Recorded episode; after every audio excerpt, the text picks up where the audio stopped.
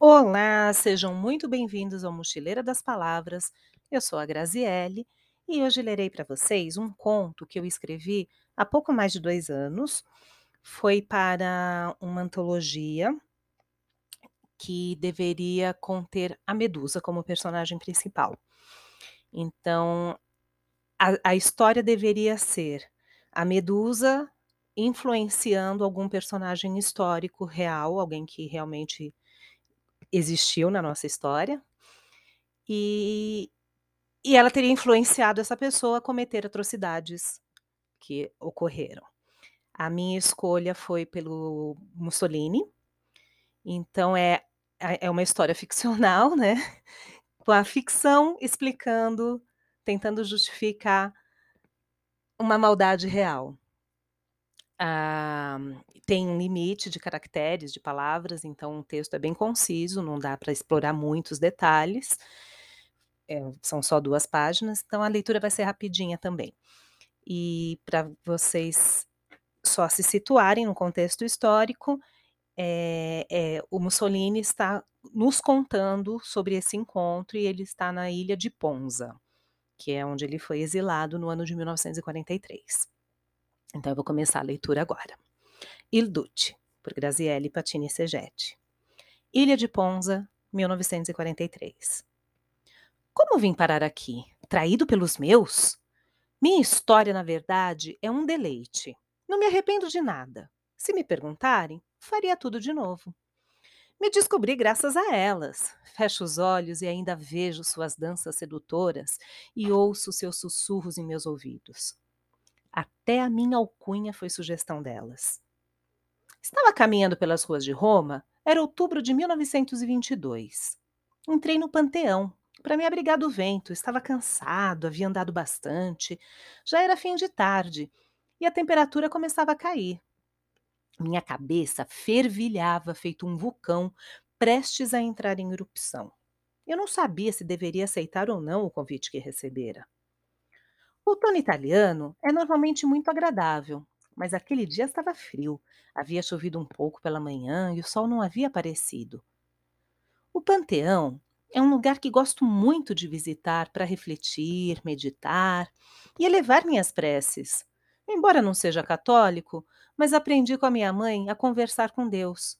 E quando não estou certo a respeito de alguma posição que devo tomar, tento buscar uma inspiração divina. É, às vezes funciona. Nesse dia, a resposta veio rápido, mas de uma forma atípica. Adentrei o monumento, não havia ninguém. O zumbido do vento no interior daquelas paredes era forte. Era possível senti-lo percorrer desde o pórtico e envolver toda a circunferência do edifício. Olhei para a cúpula, no olho brilhava uma luz que eu não sabia de onde vinha. Tremi. Então, ouvi um sussurro vindo do segundo nicho ao lado do altar, atrás da estátua de Santa Inês. Pensei que a santa estava falando comigo. Será que eu havia enlouquecido? Estaria eu ouvindo vozes? A voz era suave e sedutora e me chamava pelo nome. Um ser divino, imaculado, não poderia ter uma voz dessas. Eu não pude resistir Tive de chegar aos pés da santa e ver o que estava acontecendo. Foi então que eu vi uma sombra disforme. A sombra em nada se parecia com a escultura. Tampouco era uma forma humana. E, além de tudo, se movia em uma dança misteriosa, como se tivesse vários braços ou tentáculos. Eu não conseguia distinguir, era impossível compreender aquele movimento. Quem está aí? Quem é você? E como sabe quem eu sou? O que quer de mim? perguntei. Eu sou uma amiga, só quero lhe ajudar. Você não é minha amiga. Revele-se, mostre seu rosto, eu lhe ordeno. Ao mesmo tempo em que eu tremia de medo, estava extremamente curioso por ver a dona daquela encantadora voz. Você tem certeza de que quer me ver? Eu sou perigosa. Olhe para mim, sou um militar. Acha que eu tenho medo de uma mocinha? Está bem, chegue mais perto, querido. Você me verá e verá bem mais do que está me pedindo. Fiquei excitado, imaginei que a moça fosse se entregar para mim. Aproximei-me, deparei-me com um par de olhos verdes brilhantes fixos em mim. Dei um passo para trás e vi pelo menos mais cinco pares menores de olhos em cabeças de serpentes, movimentando-se e sibilando palavras que eu mal conseguia compreender. Caí no chão, sobre uma espécie de espelho d'água, no qual via a mim mesmo fazendo coisas que eu jamais pensei que fosse fazer. Me vi no poder, diante do meu povo, discursando compulsivamente, com bastante eloquência, governando, controlando e liderando minha nação. As cobras daquele ser mitológico me mostraram que eu podia limpar meu país e ajudar a melhorar o mundo, mesmo que para isso pessoas precisassem morrer.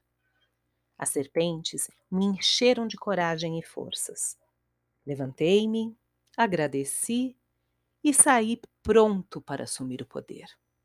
Ao chegar à porta, ouvi aquele ser gritando: Adeus, Benito. Boa sorte. Fim. Espero que tenham gostado. E é bom, né, ter a, a ficção para justificar a maldade humana. Até a próxima!